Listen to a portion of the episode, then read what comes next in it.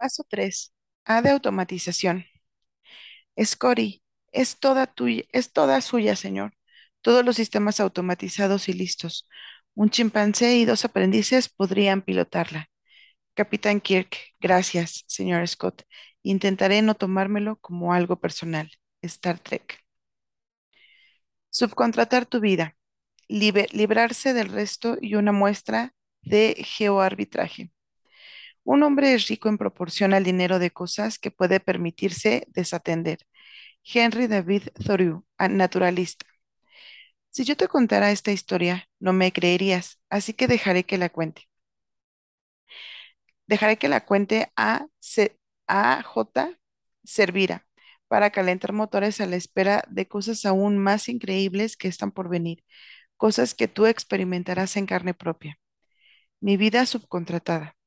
Un relato cierto escrito por A. J. Jacobs, redactor freelance de la revista Esquire. Los asteriscos entre párrafos indican que ha pasado tiempo. Todo empezó hace un mes. Iba por la mitad del libro El mundo es plano, el superventas de Tom Friedman. Me cae bien Friedman, a pesar de su misteriosa decisión de llevar bigote. En su libro habla de que subcontratar en India y China no es solo para asistencia técnica y fabricantes de coches, sino que va a transformar todos los sectores de la economía estadounidense, desde la abogacía hasta el banco o la contabilidad. Yo no tengo una empresa, ni siquiera tengo una tarjeta de, de visita actualizada. Soy un escritor y periodista que trabaja desde su casa, normalmente en calzoncillos o, si me siento formal, con mis pantalones de pijama con estampado de pingüino. Pero, por otro lado, pienso, ¿por qué solo puede ¿por qué solo pueden divertirse las megaempresas? ¿Por qué no puedo sumarme a una de las tendencias empresariales más importantes del nuevo siglo? ¿Por qué no puedo subcontratar mis tareas menores? ¿Por qué no puedo subcontratar mi vida? Al día siguiente, mando un, mandó un correo electrónico a Brickwork, una de las empresas de Friedman mencion- que Friedman menciona en su libro. Brickwork, con sede en Bangalore, la India, ofrece ayudantes ejecutivos a distancia, en su mayoría a empresas financieras y sanitarias que necesitan procesar datos. Explicó que deseo, eh, que deseo contratar a alguien que me ayude con los menesteres relacionados con Squire, documentación, maquetación de memorandos, cosas así. El consejero delegado de la empresa, Vivek Kulkarni, me contesta, sería un gran placer tratar con una persona de su talla. Esto ya me está gustando. Nunca he tenido talla. En Estados Unidos ni siquiera inspiro respeto al que toma las, las comandas en una cervecería. Así que está bien que en la India tengo talla.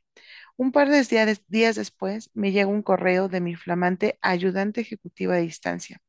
Estimado Jacobs, me llamo Honey Balani. A partir de ahora le ayudaré en su trabajo editorial y personal. Intentaré adaptarme a sus necesidades para alcanzar así su, su satisfacción deseada. Satisfacción deseada. Esto es genial. Cuando trabajaba en oficinas tenía ayudantes, pero nunca se habló de satisfacción deseada. De hecho, si alguien hubiera utilizado la expresión satisfacción deseada, hubiésemos terminado todos reunidos con mucha solemnidad con recursos humanos. Asteriscos. Salgo a cenar con mi amigo Misha, que se crió en la India. Fundó una empresa de software y seguidamente se hizo tan rico que dan ganas de vomitar. Le hablo de la operación subcontratación, llama a Your Men in India. Me aconseja. Misha me explica que es una empresa para hombres de negocios indios que viven en el extranjero, pero cuyos padres están en Nueva Delhi o Mumbai. IMII es un servicio de recados a distancia. Compran entradas de cine y móviles y objetos diversos para madres abandonadas. Perfecto. Esto abre otra posibilidad en mi estrategia de subcontratación. Puedo definir claramente una división de tareas. Honey se encargará de mis asuntos profesionales y IMII atenderá mi vida personal, pagar recibos, hacer reservas para vacaciones o comprar cosas por internet.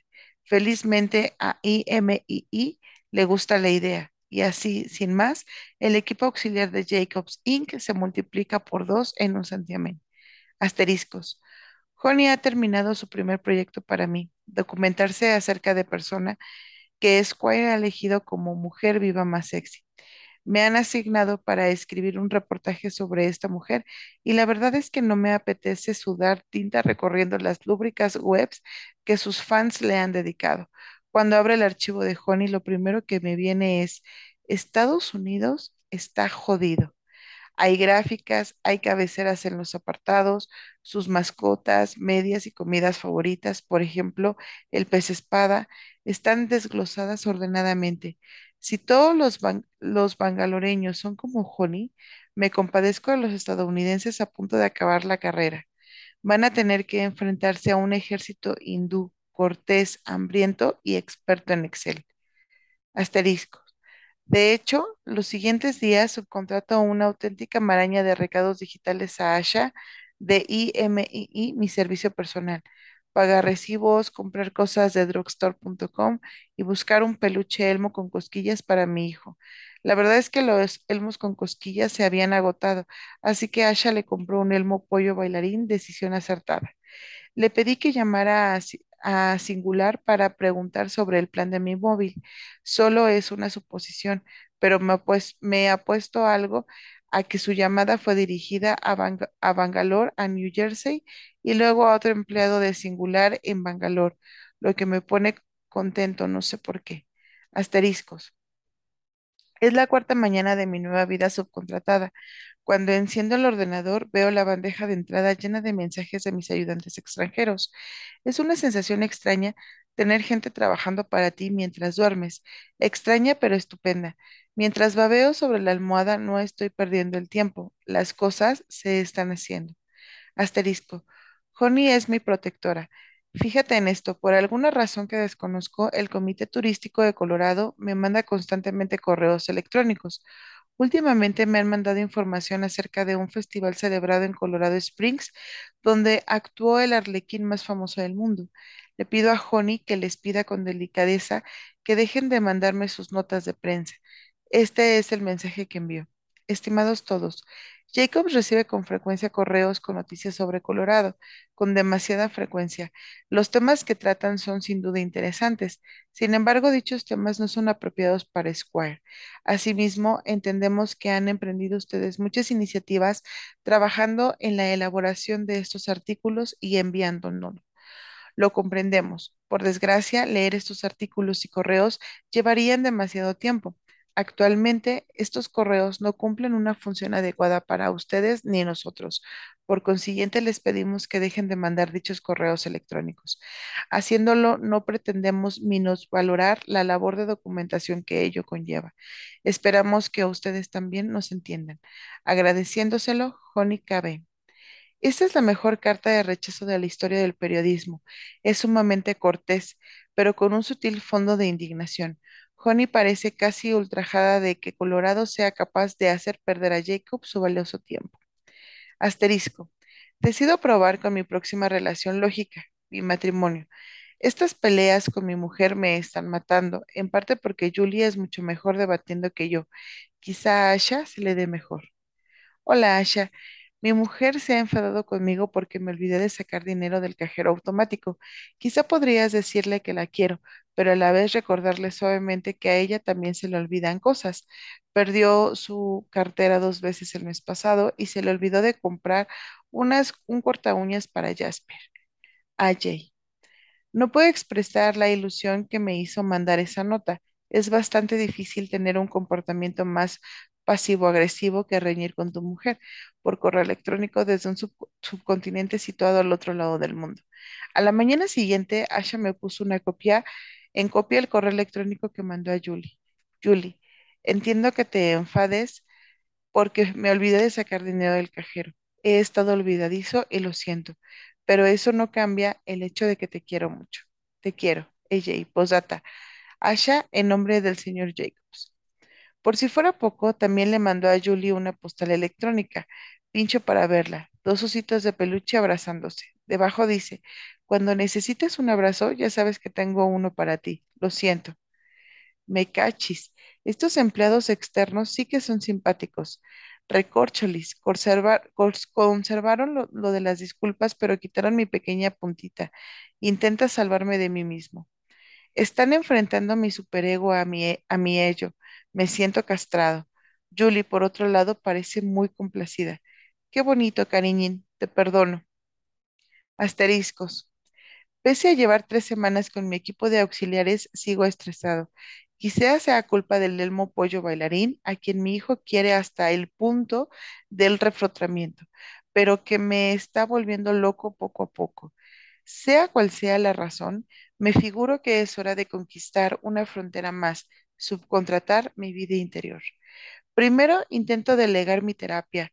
Mi plan es dar a Asha una lista de mis neurosis y un par de anécdotas de la infancia, mandarla a hablar con mi loquero 50 minutos y que luego me transmita sus consejos. Inteligente, ¿verdad? El loquero no quiso. Un rollo sobre ética o algo así. Pues vale, en su defecto hice que Asha me enviase un informe meticulosamente documentado sobre cómo aliviar el estrés. Tenía un agradable toque hindú con un par de posturas de yoga y algo de visualización. No estaba mal, pero no me parecía suficiente.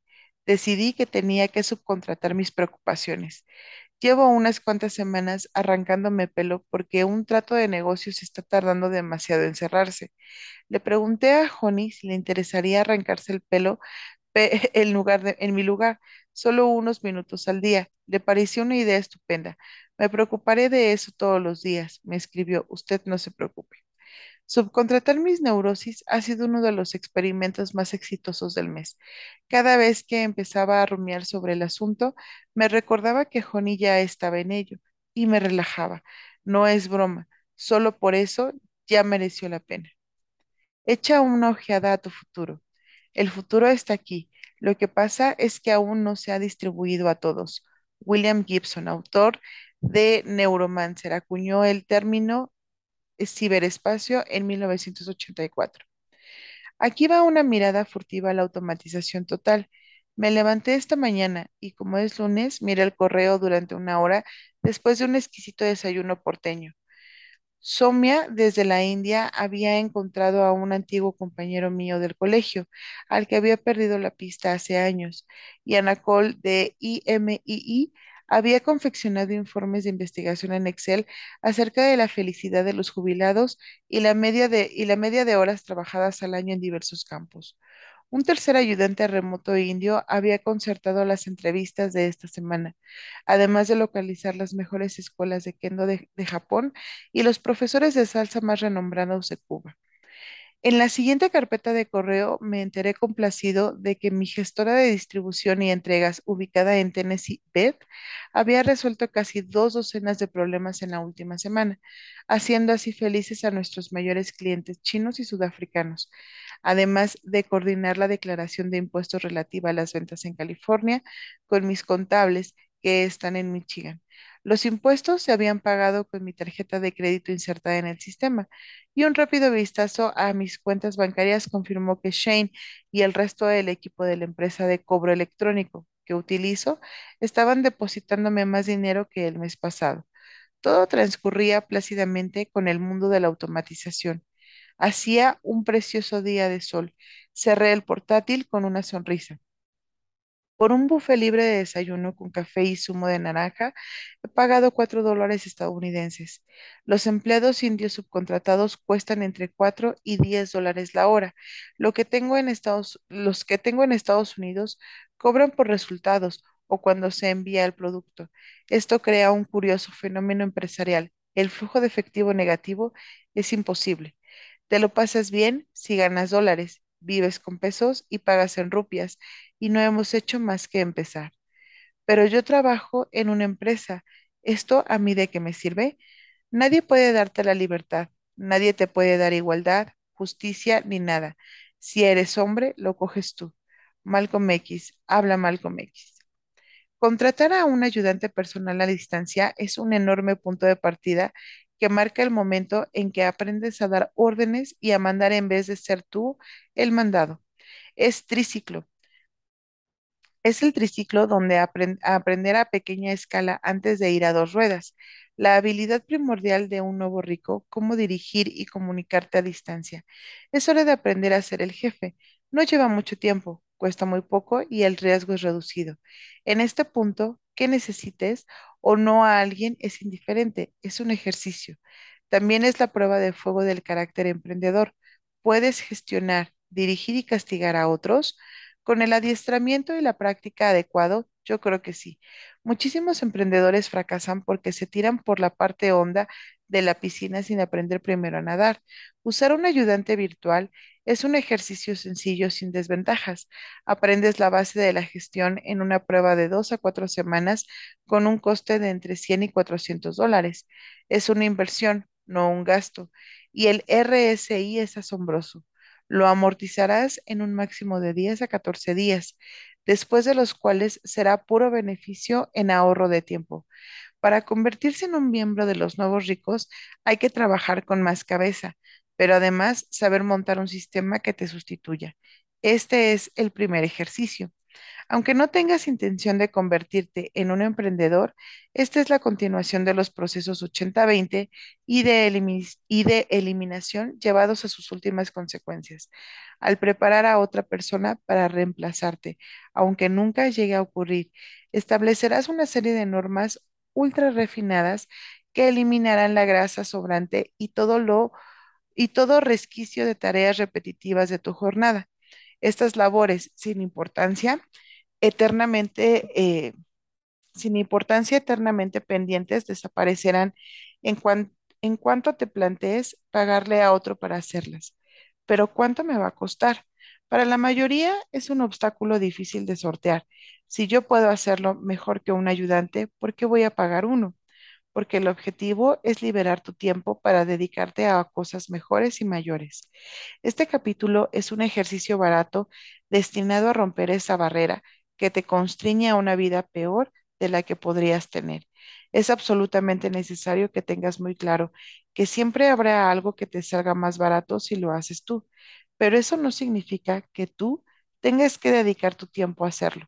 Si dedicas tu tiempo, que vale 20 20 a 25 dólares la hora, a hacer algo que otro puede hacer por 10 dólares, estás desaprovechando recursos. Es importante empezar poco a poco a pagar a otros para que saquen adelante trabajo por ti. Pocos lo hacen. Una razón más por la que tan poca gente vive la vida que desea. Aunque el coste por hora sea de vez en cuando superior a lo que tú ganas por hora, suele compensar. Supongamos que tú ganas 50 mil dólares, que serían 25 por hora, trabajando de 9 a 5 de lunes a viernes, 50 semanas al año. Si pagas a un ayudante de primera fila 30 dólares por hora y te ahorra un turno de 8 horas completo por semana, el coste de esta persona, restando lo que tú cobras, son 40 dólares por liberarte un día de trabajo. ¿Pagarías 40 dólares por semana por trabajar de lunes a jueves? Yo sí, y de hecho lo hago. Recuerda que esta es la hipótesis más sombría de todas. Pero ¿qué pasa si tu jefe le da, si a tu jefe le da un ataque? La probabilidad es mínima. En cualquier caso, mejor prevenir que curar. No existe razón ética o legal alguna para que tu jefe se entere si escoges tareas accesorias. La primera opción es delegar cuestiones personales. El tiempo es el tiempo, y si estás dedicándolo a hacer labores básicas o recados en lugar de cosas más productivas, un ayudante virtual mejorará tu vida sin afectar a tu curva de aprendizaje. En segundo lugar, puedes delegar tareas profesionales para las que no sea preciso facilitar información financiera ni identificar a tu empresa. ¿Listo para formar un ejército de ayudantes? Examinemos primero el lado oscuro de delegar.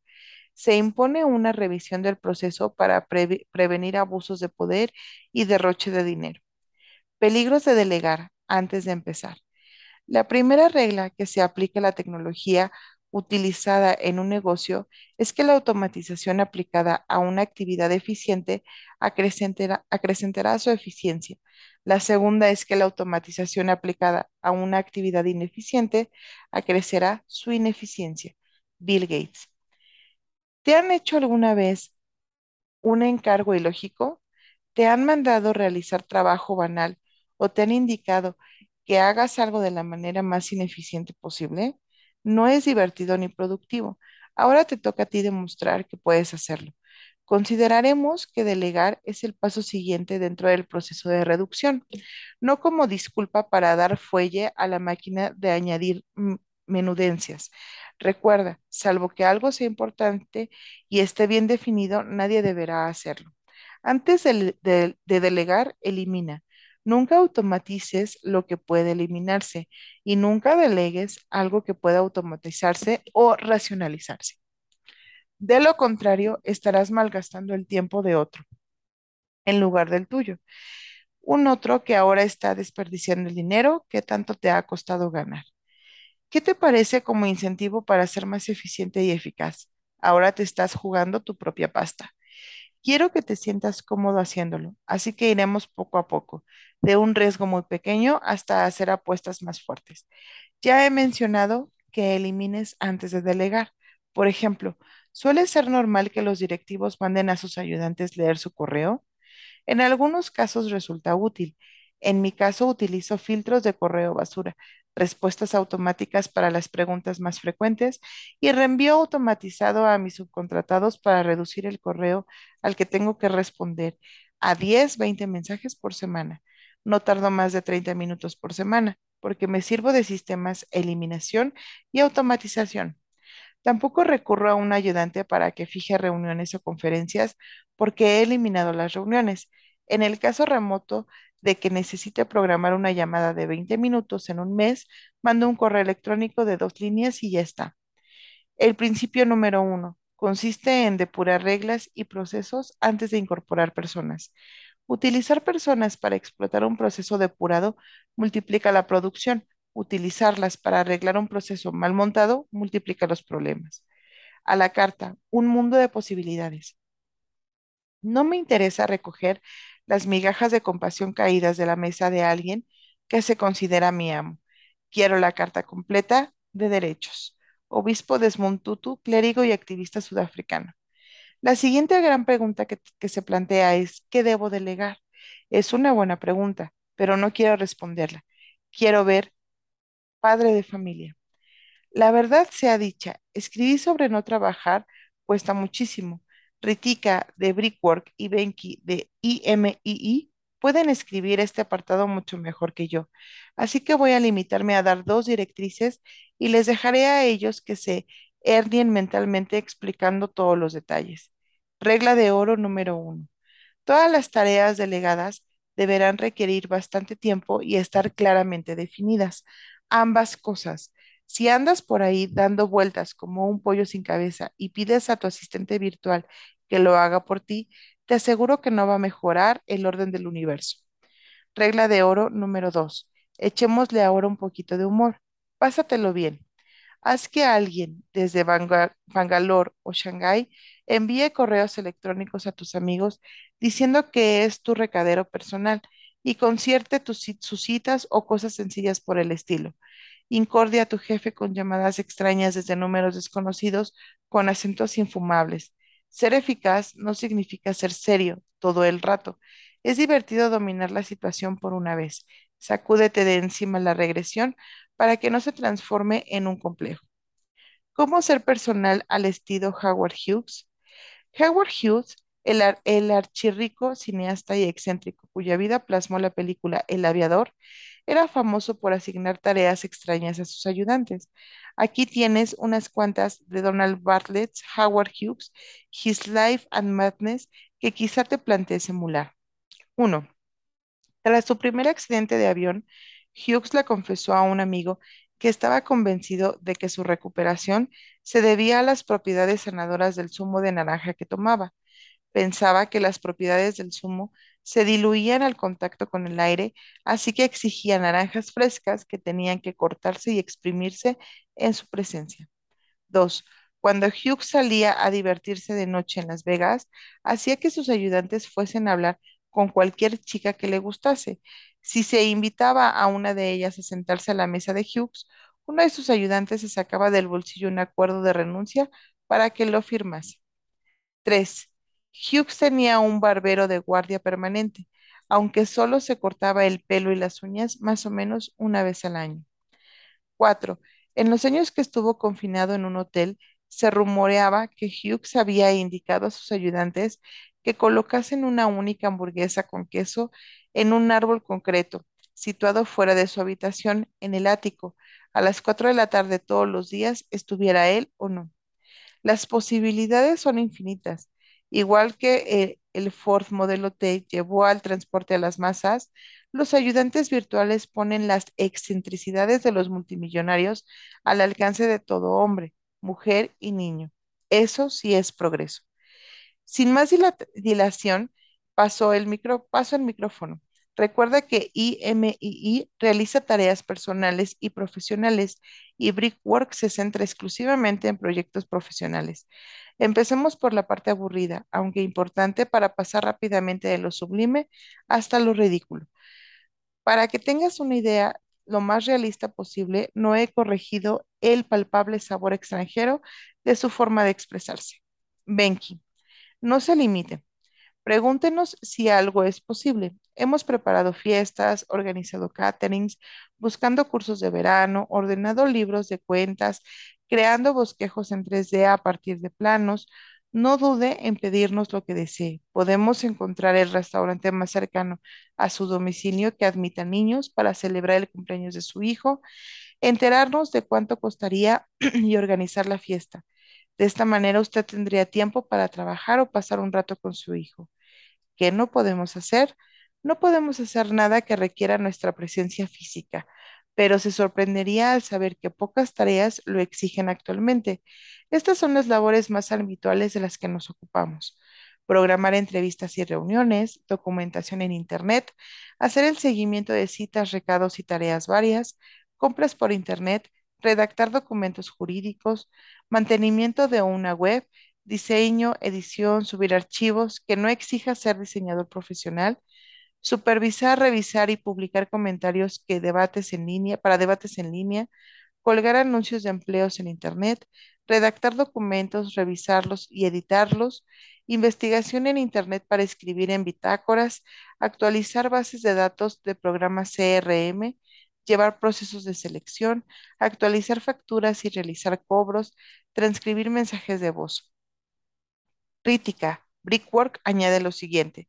Investigación de mercado, investigación financiera, planes de negocio, análisis sectorial, informes de valoración de mercado, preparar presentaciones, informes y boletines de noticias, investigación jurídica, análisis, creación de webs, optim- optimización para motores de búsqueda, mantenimiento y actualización de base de datos, valoración de riesgo crediticio, gestión de procesos de compra.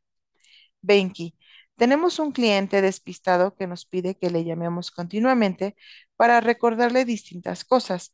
Uno de nuestros clientes con un plan a medida nos pide que le despertemos todas las mañanas. Hemos hecho trabajo de campo buscando gente que desapareció en el Katrina. Encontramos trabajo a los clientes. Mi preferido hasta ahora, uno de nuestros clientes tiene un par de pantalones que le gustan mucho, que ya no se fabrican.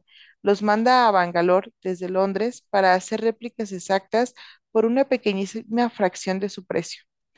Algunas otras peticiones habituales a IMII. Recordar a un cliente entusiasta un ex- en exceso pagar sus multas de aparcamiento, así como las de no demasiada velocidad y recogerlas del aparcamiento.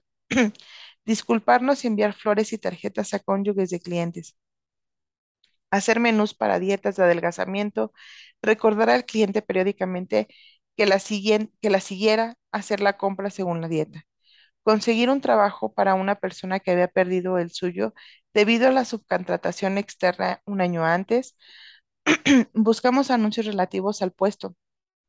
Redactamos las cartas de presentación, adaptamos su currículum a cada oferta y le conseguimos un trabajo al cliente en 30 días. Arreglar un cristal de venta de una casa de Ginebra, Suiza, recopilar información sobre deberes del buzón de voz de un profesor y mandárselo por correo electrónico al cliente, padres del niño, documentarnos sobre cómo atar el cordón de un zapato para un niño, hijo del cliente, encontrar una plaza de, aparca- de aparcamiento para su coche en otra ciudad antes de que haga el viaje, encargar cubos de basura para su casa, conseguir una previsión e informes meteorológicos acredita- acreditados relativos a una hora, lugar y día concretos de hace cinco años para presentarlas como prueba en un juicio, hablar con padres en nombre de nuestro cliente. He aquí otro ejemplo real de relaciones internacionales de un lector. David Cross, que contrató a un chef a domicilio por menos de 5 dólares el menú. Basta con pensar en las posibilidades para que a uno se le haga agua a la boca. Esto es lo que cuenta David. Quería encontrar a alguien que preparara la comida que me gusta. Estudié para ser chef, pero normalmente estoy muy ocupado y soy el único miembro de la familia que cocina de verdad. Sin embargo, no tengo tiempo para preparar los platos que me sientan bien. De modo que escribí el, al anuncio que incluyo a continuación y lo mandé a Craigslist. Era un anuncio muy específico y en dos meses solo recibí dos solicitudes. El cocinero al que contratamos había sido seguidor de Hare Krishna durante muchos años. Había vivido en la India y su, y su menú degustación demostró que sabía lo que hacía.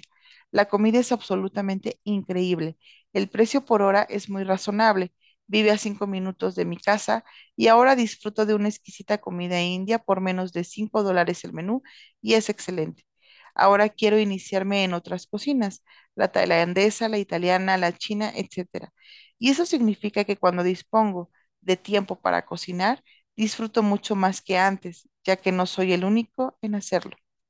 Se busca cocinero de comida vegetariana, India, asiática. Hola, somos una familia a la que le gusta la comida vegetariana, india y asiática. Estamos buscando un cocinero que tenga experiencia en esta maravillosa cocina para preparar comida sana, fresca y deliciosa, auténticos platos vegetarianos indios y asiáticos. Si has preparado un curry en un par de ocasiones o tienes que consultar una receta, seguramente el puesto no sea para ti. Pero si conoces la cocina vegetariana india en profundidad, entonces nos gustaría contactar contigo. Esta podría ser una gran oportunidad si eres hindú, pakistaní, punjabi, etcétera. Estás buscando una buena ocasión para poner en práctica tu experiencia y te gusta la cocina vegetariana india y la cultura de ese país, los conocimientos de Ayurveda y la forma en que está relacionado con la comida y la dieta es, es un plus, aunque no es imprescindible. Por favor, responde con detalles acerca de tu experiencia y algunos de los platos que podrías cocinar. Si nos gusta lo que propones, podemos quedar para que prepares un menú de degustación por el que te pagaríamos y ver si llegamos a un acuerdo. Este es un trabajo a tiempo parcial. Tendrías que ser autónomo y ser responsable de tus impuestos, etcétera. Te pagaríamos un precio por hora que decidiríamos de común acuerdo, más cupones por la comida que prepares.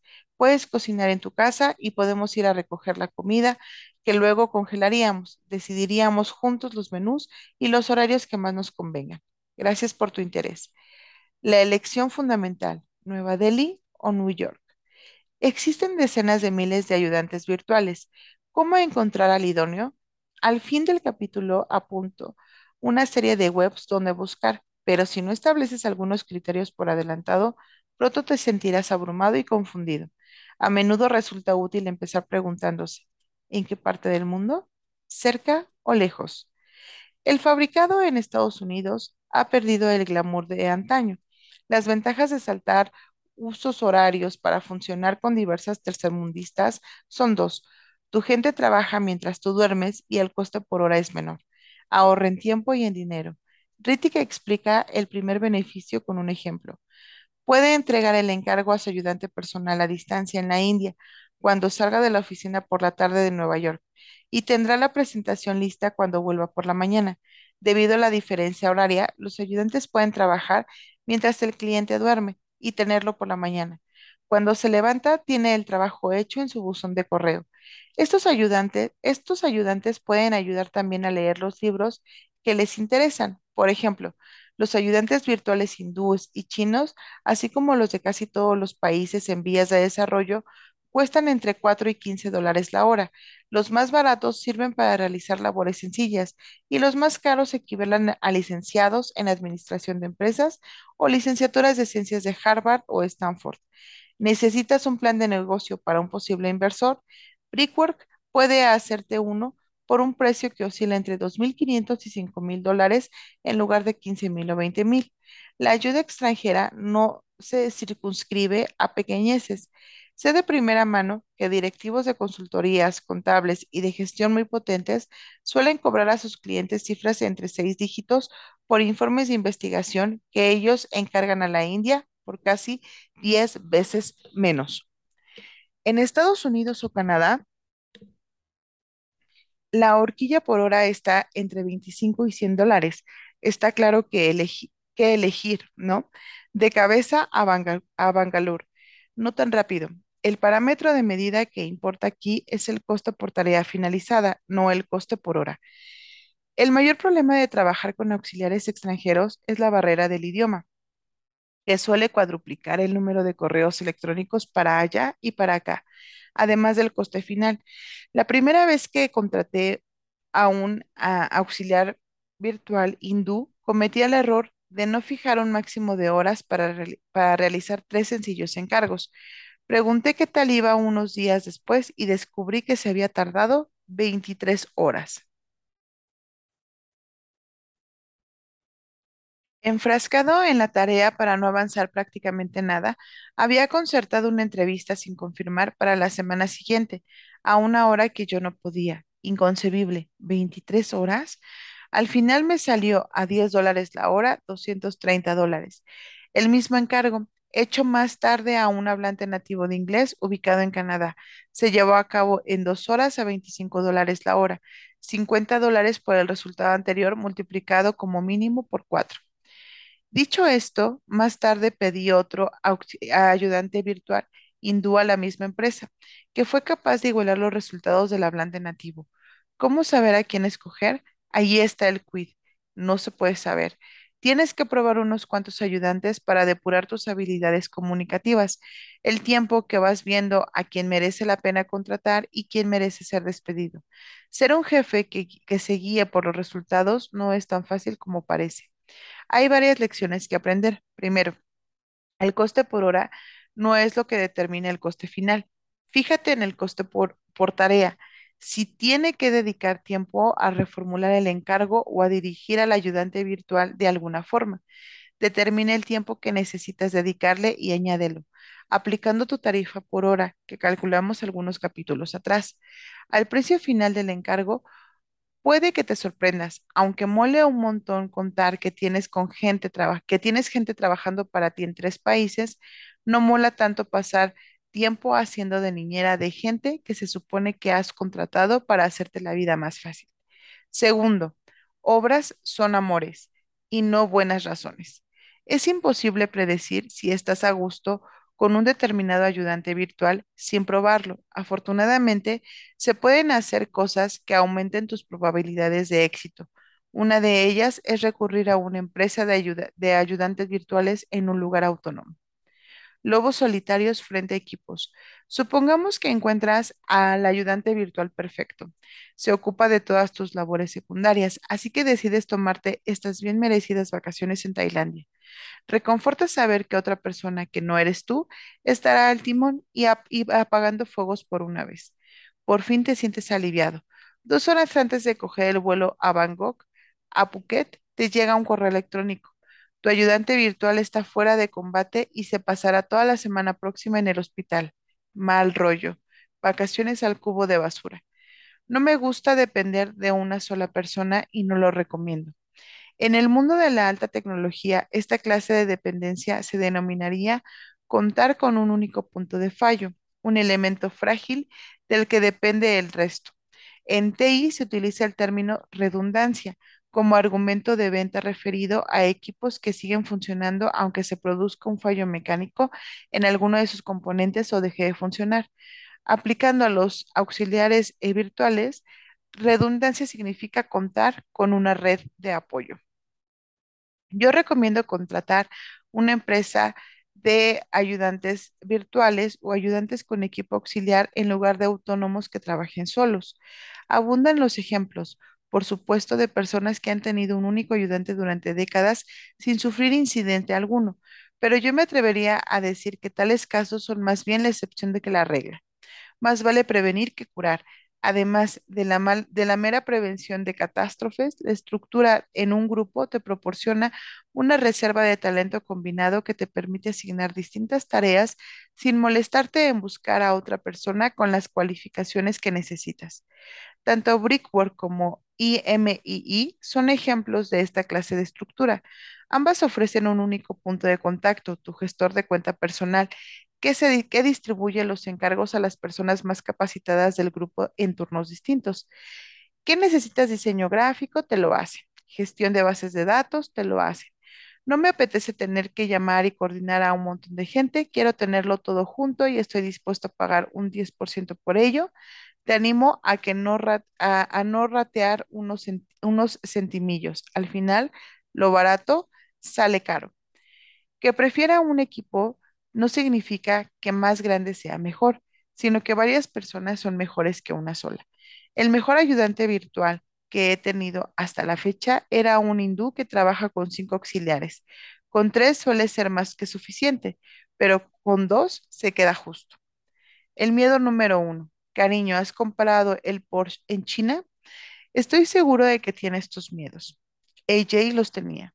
Mis ayudantes subcontratados saben ahora una cantidad alarmante de cosas sobre mí, además de mi horario, mi colesterol, mis problemas de fertilidad, mi número de seguridad social, mis contraseñas, incluida una que es un taco prototípico de adolescente. A veces me preocupa pensar que nunca voy a poder darles la patada porque si lo hago, me encontraré un cargo de doce mil dólares en mi Mastercard de Louis Vuitton en Anantapur.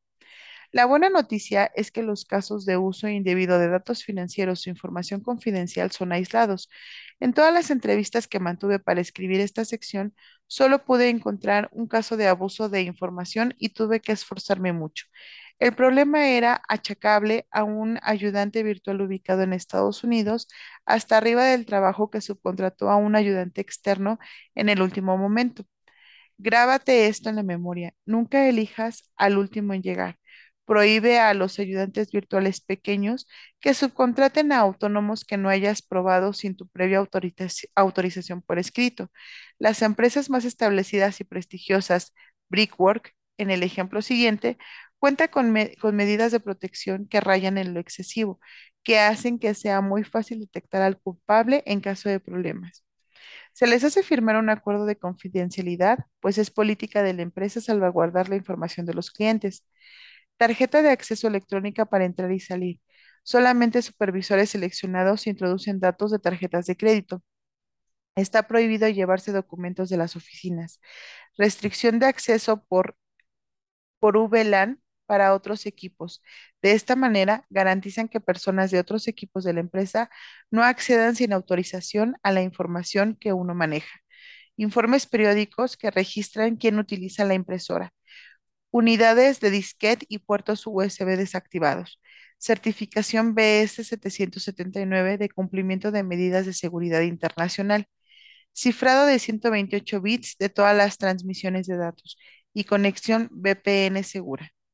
Me apuesto a que hay muchas probabilidades de que tu información confidencial esté 100 veces más segura en manos de Brickwork que en tu propio ordenador.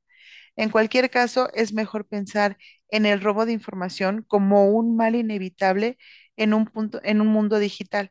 Así que deberán tomarse medidas cautelares para minimizar posibles daños. Aquí van dos reglas que yo utilizo para reducir los daños al mínimo y poder recuperarme rápidamente. Uno, no usar nunca tarjetas de débito para transacciones electrónicas ni dárselas a ayudantes a distancia reclamar cargos no autorizados realizados en una tarjeta de crédito, sobre todo con American Express. No cuesta nada y es casi instantáneo. Recuperar dinero sacado de tu cuenta fraudal- fraudulentamente con una tarjeta de débito lleva docenas de horas solo de papeleo y si se autoriza la devolución, tarda meses. Dos, si el ayudante virtual va a entrar en webs en tu lugar, crea un nombre de usuario y una contraseña especial para que las use. Use. La mayoría utilizamos el mismo usuario y contraseña en varias webs, así que tomar esta precaución previene posibles daños. Indícales que con esos datos creen cuentas en otras web si lo necesitan. Esto tiene mucha importancia si tus ayudantes entran en sitios comerciales en funcionamiento, desarrolladores, programadores, etcétera. Si aún no has sufrido robo de información o de identidad, ya te llegará. Guíate por estas directrices y cuando ocurra verás que como casi en todas las pesadillas, no es para tanto y es reversible. El complicado arte de la simplicidad. Quejas habituales. Mi ayudante es idiota. Ha tardado 23 horas en concertar una entrevista. Esta fue mi primera que gran queja. Está claro por qué. 23 horas. Estaba tan cabreado que le iba a romper los tímpanos aberridos. Mi correo electrónico a este primer ayudante me parecía que estaba clarísimo. Estimado Abdul, aquí están mis primeros encargos que necesito que hagas para el próximo jueves final del día. Si necesitas alguna aclaración, llámame o mándame un correo. Ve a este artículo, coge el correo electrónico web y el teléfono de Carol Milligan y Mark y Julie Skenley. Busca lo mismo de Rob Long aquí. Dos, concierta entrevistas de 30 minutos con Carol, Mark, Julie y Rob. Mételas en tal página, nombre de usuario, este, en mi calendario en una semana próxima, cualquier hora de 9 a 9, hora oriental de Estados Unidos. Tres, busca el nombre, correo electrónico y teléfono de trabajadores estadounidenses que hayan negociado acuerdos para trabajar a distancia, a pesar de que sus jefes se hayan resistido en un principio. Lo ideal sería que hubieran viajado fuera de Estados Unidos. Otras palabras clave podrían ser teletrabajo y trabajo a distancia. El factor importante es que negociaran con jefes difíciles. Envíame por favor enlaces a sus presentaciones o escribe un párrafo describiendo por qué encajan en lo que busco. Espero expectante ver de lo que eres capaz. Mándame un correo electrónico si no, si no tienes algo o tienes dudas. Un saludo, Tim. La verdad era que la culpa era mía. Este no es un buen correo electrónico para empezar. Había cometido errores de bases antes de incluso de, redactarlo. Si eres una persona eficaz, pero no estás acostumbrado a dar órdenes, da por sentado que la mayoría de los problemas que te encontrarás al inicio son culpa tuya. Es tentador señalar inmediatamente con el dedo a otro y cogerse una rabieta, pero la mayoría de los jefes novatos cometen el mismo error que yo. Uno, Acepté la primera persona que la empresa me ofrecía y no pedí nada en especial antes de empezar. Pide a alguien que domine el idioma en que vayas a comunicarte con él y subraya que tendrá que hablar por teléfono. Pide rápidamente a otra persona si los malentendidos son continuos. Dos, no, des no di instrucciones precisas. Le pedí que concertara entrevistas, pero no señalé que eran para escribir un artículo. Por su experiencia con otros clientes, el ayudante supuso que quería contratar a alguien, así que malgastó tiempo creando hojas de cálculo y peinando webs de anuncios de empleo para recabar información complementaria que yo no necesitaba. Las frases deberían tener una única interpretación posible y ser comprensibles por lectores con nivel de segundo de primaria. También si van dirigidas a hablantes nativos. Lo que quieres, lo que quieres quedará mucho más claro. Las palabras rimbombantes disfrazan la imprecisión. Fíjate que le pedí que me escribiera si no entendía algo o tenía dudas. Mal hecho. Pido a los oyentes virtuales extranjeros que repitan el encargo en sus propias palabras para confirmar que lo entienden antes de ponerse a ello. Tres, le di licencia para perder el tiempo. Esto nos trae de vuelta a cómo minimizar daños. Pídele que te cuente qué tal va la cosa tras unas horas de trabajar en un encargo para asegurarte de que lo ha entendido bien y que es factible. Algunas tareas tras algunos intentos resultan imposibles de hacer. Cuatro, fije el plazo de finalización una semana antes. Aplica la ley del Parkinson y asigna tareas que deban completarse en 72 horas como máximo. Lo que me ha funcionado mejor son los plazos de 48 y de 24 horas. Esta es otra razón de peso para usar un grupo pequeño, en lugar de un individuo que puede verse inundado de solicitudes en última hora de varios clientes. Aplicar plazos cortos no significa que no encargues tareas más largas, sino que las divides en hitos de menor envergadura, que pueden realizarse en plazos más breves. Cinco, le di demasiado que hacer sin establecer un orden de importancia. Recomiendo enviar una tarea cada vez si es posible y nunca más de dos. Si quieres que se te cuelgue el ordenador, abre 20 ventanas y aplicaciones al mismo tiempo. Si quieres que le pase lo mismo a tu ayudante, asígnale una docena de tareas sin dar prioridad a ninguna. Recuerda nuestro mantra, antes de delegar, elimina. ¿Cómo es un buen correo electrónico asignado a una tarea a un ayudante virtual? El siguiente ejemplo es un correo que mandé hace poco a un ayudante virtual hindú cuyos resultados han sido francamente espectaculares. Estimada Sonia, gracias. Me gustaría empezar con el siguiente encargo. Encargo. Necesito encontrar nombres y correos electrónicos de redactores de revistas masculinas en Estados Unidos, por ejemplo, Maxim, Stove, GQ, Square, Blender que también hayan escrito libros. Un ejemplo de alguien así sería AJ Jacobs, redactor freelance de Esquire. Ya tengo información sobre él y necesito más gente como él. ¿Puedes hacer esto? Si no, dímelo. Contéstame confirmando qué vas a hacer para llevar a cabo este encargo. Plazo de entrega. Como tengo prisa, empieza después de escribirme el correo electrónico de confirmación. Déjalo a las tres horas y dime qué has conseguido. Por favor, ponte con esto ahora mismo si puedes. El plazo para esas tres horas y contarme qué has encontrado. Es el final de la jornada laboral de lunes, hora oriental de Estados Unidos. Te agradecería que me respondieras lo antes posible. Tim. Breve, directo y al grano. Para escribir frases claras y por consiguiente instrucciones claras hay que pensar con claridad. Piensa con sencillez. En los próximos capítulos aplicaremos las habilidades comunicativas que eh, adquieras con el experimento del ayudante virtual a un campo de juegos mayor, cuya rentabilidad ofende al pudor, la automatización. Dentro de poco estarás subcontratando hasta el punto de que delegar te parezca pintar con los dedos. En el mundo de la automatización, no todos los modelos de negocio se han creado iguales. ¿Cómo se monta un negocio si se coordinan todas sus partes sin levantar un dedo? ¿Cómo lograr que el dinero se deposite automáticamente en tu cuenta bancaria, evitando los problemas más habituales? Todo empieza por conocer tus opciones, dormir, el arte de esquivar el flujo de información y lo que llamaremos musas. En el siguiente capítulo esbozaremos el anteproyecto del primer paso, hacerte con un producto. Déjate llevar. He aquí un organigrama de, una semana laboral de cuatro horas de un lector, Jed Wood, que lo utilizó para tomar decisiones rápidas, aumentar el rendimiento y poder pasar más tiempo con su mujer y con sus hijos. Presentando con actividad. ¿Me gustaría esto? Sí. Calendario o lista de actuaciones. No. Genero ingresos.